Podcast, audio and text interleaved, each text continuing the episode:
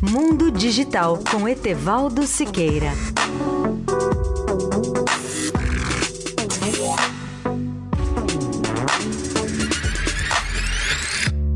Bom dia, ouvinte da Eldorado. Sugiro hoje a inclusão de um neologismo, uma nova palavra em nosso vocabulário. A palavra é quilonova, que foi a grande novidade da astronomia em 2017. Vou contar o que significa quilonova e como tudo começou.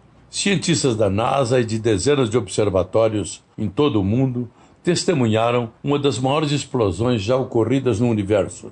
Essa explosão ocorreu há cerca de 130 milhões de anos em uma galáxia distante, quando os núcleos ardentes de duas estrelas se chocaram, entraram em colapso e se despedaçaram. A explosão resultante emitiu uma quantidade descomunal de raios gama que fizeram o próprio espaço ondular. Esses sinais de explosão atingiram a Terra em 17 de agosto de 2017 e provocaram uma revolução na astronomia. Quando uma estrela explode ao morrer, ela cria o fenômeno da supernova. A colisão distante, na verdade, criou um fenômeno que tem o nome de quilonova e que sugere, portanto, algo gigantesco como mil supernovas. Foi um evento cósmico totalmente novo que jamais havia sido visto por cientistas em toda a história.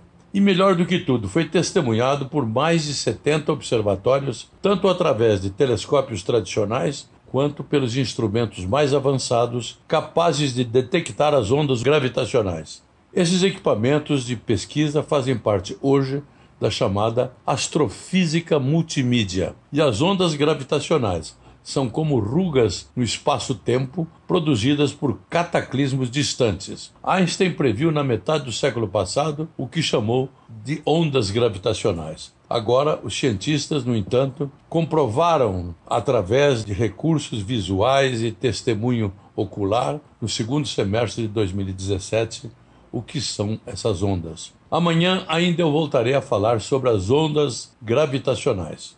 Etevaldo Siqueira, especial para a Rádio Eldorado.